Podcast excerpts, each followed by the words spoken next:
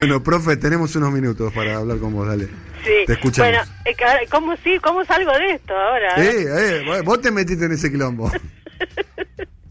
no, estaba pensando que eh, eh, justa, nosotros venimos hablando hace un montón de tiempo de esto de la realidad real, la realidad virtual, eh, y un poco como que costaba en una vida, entre comillas, normal, es complicado pensar en que, en que lo virtual es también la realidad, es más difícil de asumir. Bueno, me parece que en este momento es cuando más se pone en juego eso y cuando lo virtual de verdad pasa a ser eh, parte de lo real, porque viene un poco como a reponer un mundo físico que está como o alejado o roto, o sea, no, no, no, no podemos ni festejar un cumpleaños, ni saludarnos, ni comer un asado, digamos, y eso sí es absolutamente inédito. Entonces, eh, hoy me parece que es como un momento para pensar qué, qué es lo que está pasando en esa realidad virtual que nosotros eh, todos los días las tenemos tan incorporada que la tomábamos como una especie de recreo del otro mundo. Bueno, hoy es lo que nos, este, nos, nos repone a ese, a ese mundo.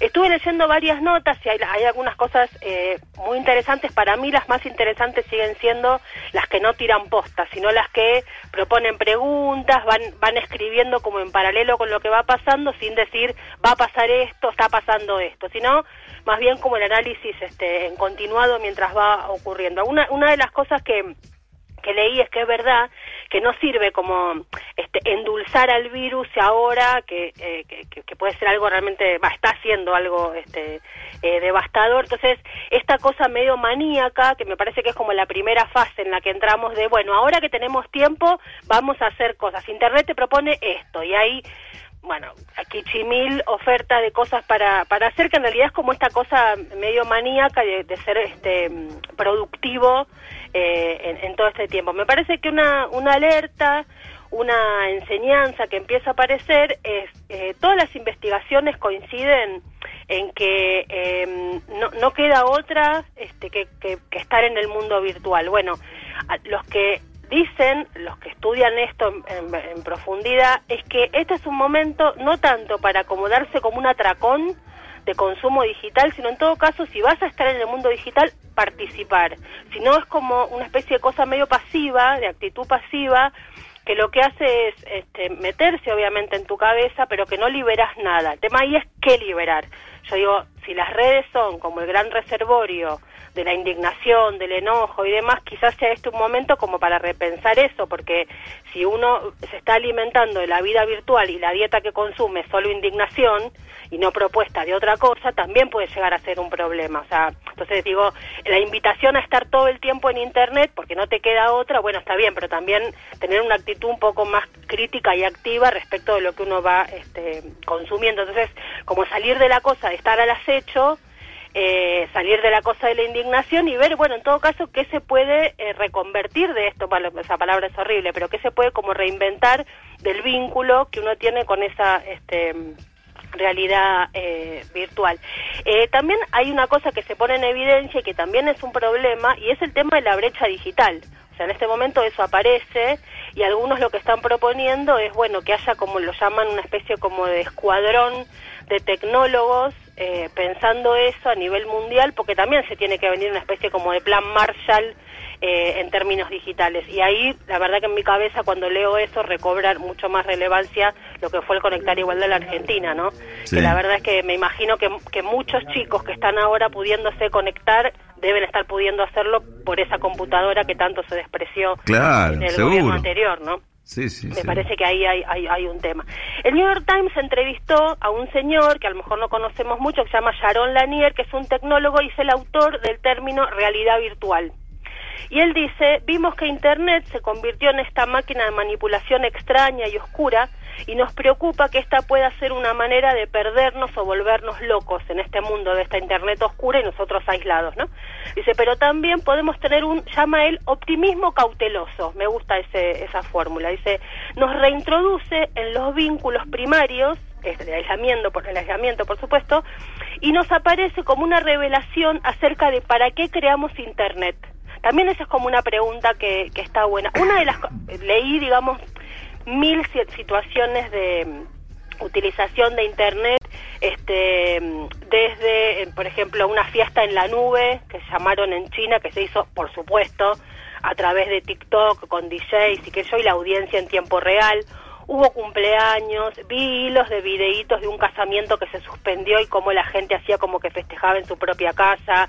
Hubo noches de, de póker en Hollywood, este, todo online una fiesta que armaron en, en, Brooklyn este, a través de una aplicación que se llama Twitch, que es una plataforma con, con streaming de video de Amazon. Hubo a través de Google Hangout, que es la, la mensajería la mensajería multiplataforma de Google y también hubo encuentros ahí, en fin, hubo de todo, meditación, teatro, vivos musicales, vimos de todo. Pero, por ejemplo, una de las cosas que estaba viendo, que es una forma de, de, utilización de Internet eh, por la positiva, además del entretenimiento, una gran preocupación que hubo fue el tema de las personas que están en recuperación, tanto adictos de drogas como adictos al alcohol. Y lo que, lo que ellos planteaban en algunas notas que leí es, este es un momento ideal, dicen ellos, para nosotros recaer, porque estamos aislados, en la incertidumbre absoluta, y es el momento ideal para volver a consumir, solos, eh, entonces por eso tiene tanta relevancia el contacto físico, cosas que uno no, no piensa habitualmente, ¿viste? Porque pero cuando las perdés ahí decís, claro, pierdo el contacto físico, el, el ojo del otro que me pueda hacer una devolución, de la escucha del otro. Entonces, están armando a través de lo que para mí es ahora la plataforma protagonista, que es Zoom, que es ese lugar donde nos podemos encontrar, hasta 100 personas pueden encontrarse. ¿Cuál es la Entonces, plataforma protagonista?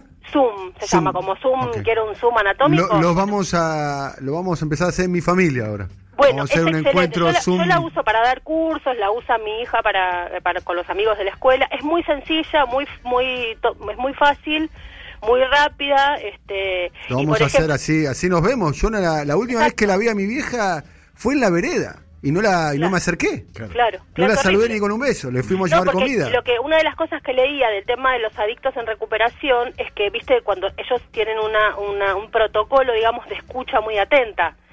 Y vos, por ejemplo, ahora yo estoy hablando haciendo mi columna, me cuesta hacerla porque no los veo a ustedes, no veo que, que no, no, les, no les puedo ver los ojos, no puedo ver eh, el gesto que me devuelven de lo que estoy diciendo. ¿No me tenés a mí interrumpiéndote? Por ejemplo. no, pero de verdad es una cosa muy loca porque vos en la mirada, en el gesto del otro, en la cabeza asertiva o no, eh, uno eh, eh, entiende la, eh, es como la, el, el, que te devuelve una pared, o sea, no podés hacer paredes ahora, bueno, con humanas, ¿no? El, el, contacto humano. Entonces, para una persona que está es adicta, por ejemplo, que no puede tener eso. En la terapia, ¿no? Claro, esto cuando viste el hola, que yo te escucho, esa cosa tan tan que hemos visto en miles de películas, los que no participamos de eso, digamos, que hemos visto en cientos de películas, bueno, en Zoom, por ejemplo, lo están pudiendo, y ahí yo digo, es más allá de entretenerse, en este caso es como encontrar una salida que el mundo el mundo virtual viene a reponer la necesidad del contacto físico, o sea, es algo que no nos pasó jamás esto. Entonces, un poco me parece que lo que empieza a aparecer es que internet no, no, quiero ser idealista ni nada parecido, pero en estos momentos empiezan a aparecer algunas ocasiones en las cuales Internet empieza a ser utilizada para lo que se la creó, ¿no? Que es este el, el acercamiento, el, el, el, encontrarse, el tener información de otro lugar que uno no puede acceder de otra forma. O sea, empiezan a aparecer como las utilizaciones positivas de Internet eh, y no tanto esta cosa del reservorio de la bronca, el odio, el tiro lo que me parece. Y ahí hay un ejercicio también de, de, de uno, que, que, ¿qué le vas a dar a la red? Porque hoy todo está eh, atravesado por esta situación. En el mundo, no es Argentina o tu, tu ciudad, lo que sea. O sea, el mundo está escuchando eso que vos pusiste ahí, por más que parezca una tontería lo que estoy diciendo. Bueno, quizá es un momento como para pensar ese vínculo con esta realidad que nosotros la tenemos asumida y nunca hacemos como una mirada crítica de cómo es esa relación. Profe, no, nos hablamos, nos vemos, ojalá que pronto y nos hablamos pronto también. Dale, beso, beso grande, querida profe.